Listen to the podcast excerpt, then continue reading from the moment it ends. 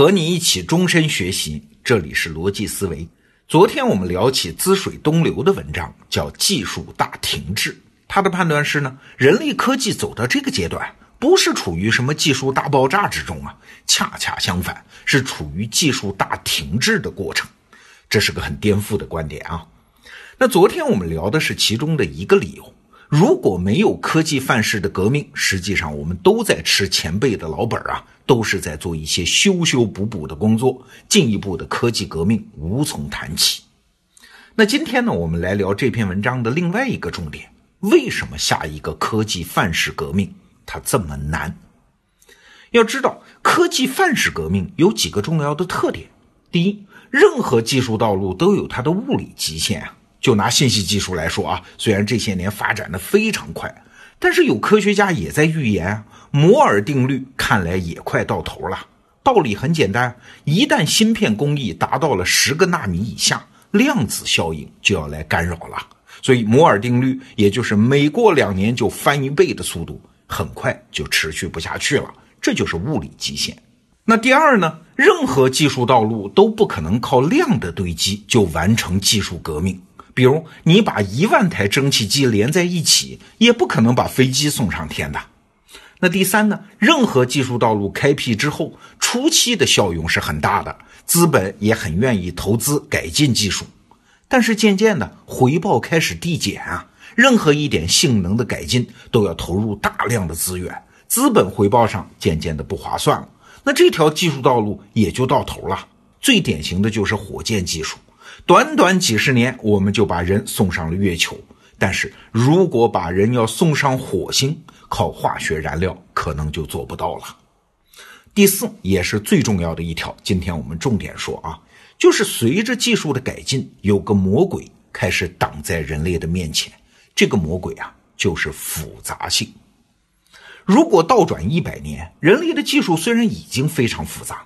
但是靠一个天纵奇才式的人物，还是可以搞出重大的发明和发现。但是今天不行了，我们面对的技术系统已经复杂到了超出任何一个人的理解能力。比如说，当年的莱特兄弟可以单枪匹马造出飞机，但是今天的波音七四七飞机呢？那是包含数百万个零件啊，一个人办不到了吗？单个个体无法理解这样的复杂度，必须采用分工合作等方式，才能设计制造这样的技术产品。这本来无可厚非吧？学过经济学的人都知道啊，分工产生效能，合作带来繁荣，这本来是人类文明发展的底层规律啊。但是当分工细化到我们现在这个程度的时候，嘿嘿，它有点到了强弩之末的感觉啊。你看。在牛顿那个时候，很多科学家往往是全才，一个人精通好多领域。比如牛顿在数学、力学、光学方面都有成就。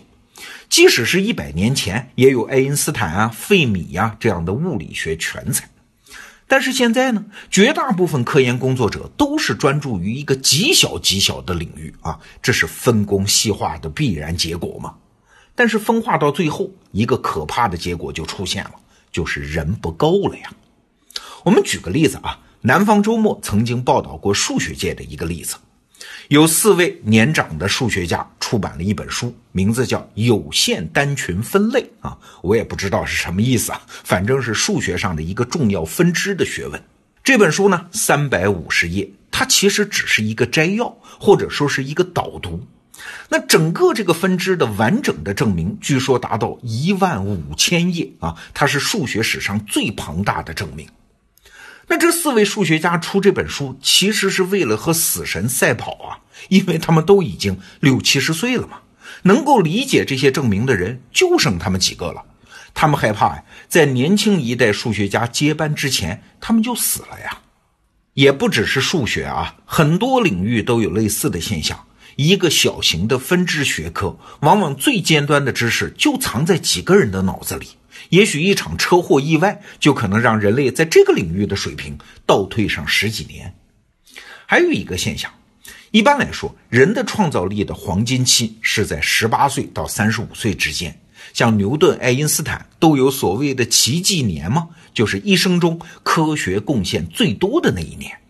那牛顿呢，是一六六六年，他二十三岁。爱因斯坦呢是一九零五年，他二十六岁，你看多年轻啊！早年间获得诺贝尔奖的物理学家也都非常年轻啊，比如咱们中国人杨振宁三十六岁，李政道三十一岁。但是现在呢，不可能啦，科学分工已经细到了极点。一个科学家三十多岁的时候，可能才刚刚摸清楚自己学科的框架啊，高度的复杂性让科学家在人生创造力的黄金期仍然在学习，而不是在创造啊。知识的分工已经快超过人类的生理极限了。那这种分工协作、分科治学如果发展下去的话，如果这个科技范式不发生变化的话，最直接的后果是啥？就是整个人类的人口也没有办法应付科技发展的复杂性问题。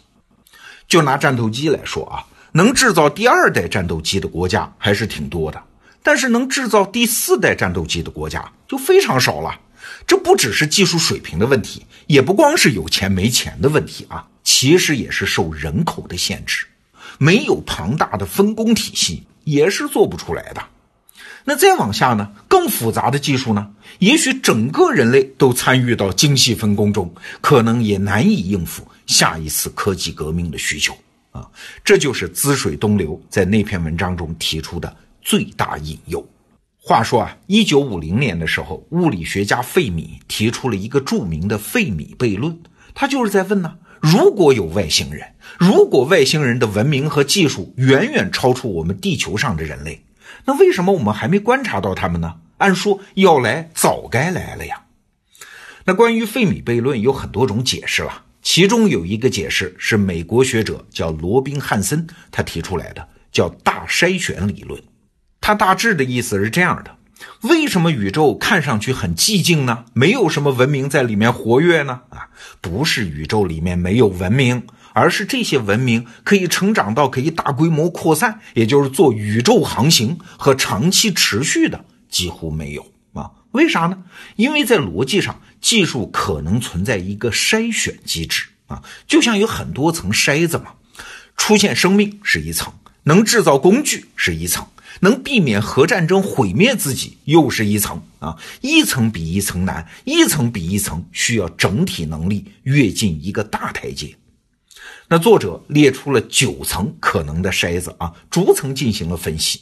他说，人类现在正处在第三层到第四层之间。那这一层筛子是特别的难过，如果过不去，那人类就会被困死在太阳系内，永远也走不出去。那我们人类这样，宇宙间的其他文明也类似啊，他们也和我们一样被困在自己的那层筛子里面，走不出自己的星系嘛，所以我们看不见它嘛。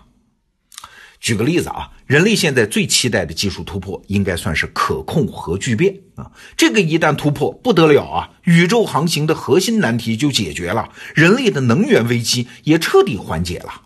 我们得到 APP 里的万维刚老师，原来从事的就是这个方面的科研。我前两天问他，现在可控核聚变到底研究到什么程度了？他是这么回答我的：他说啊，我们行业里有一个笑话。就是什么时候你问科学家可控核聚变啥时候能实现，得到的答案都是三十年到五十年。哎，几十年前是这个答案，几十年后可能也是这个答案。你看，人类正在被困在一个自己也不知道怎么突破的技术牢笼之中。好了，这两天说了这么多，最后我得声明一点啊，科技大停滞这个结论本身我是不太相信的。为啥呢？因为信了没有用嘛？它不还是停滞吗？而不信它，可以让我们有了更多行动的可能。我们人这个物种啊，说到底是靠希望来指引，靠行动来支撑的。但是滋水东流的这篇文章还是给了我们太多启发。任何一个人、一个公司、一个国家、一个文明，如果处在顺风顺水的发展阶段，其实就已经进入了某种范式啊。某种思维和路径的框架，那突破性的进展呢，不能建立在现状的延长线上，它只能建立在对现有框架、路径和范式的破坏上。最后，让我们记住爱因斯坦的那句名言：我们面对的重大问题，永远不能在产生问题本身的层次上被解决。好，这个话题我们就聊到这儿，明天见。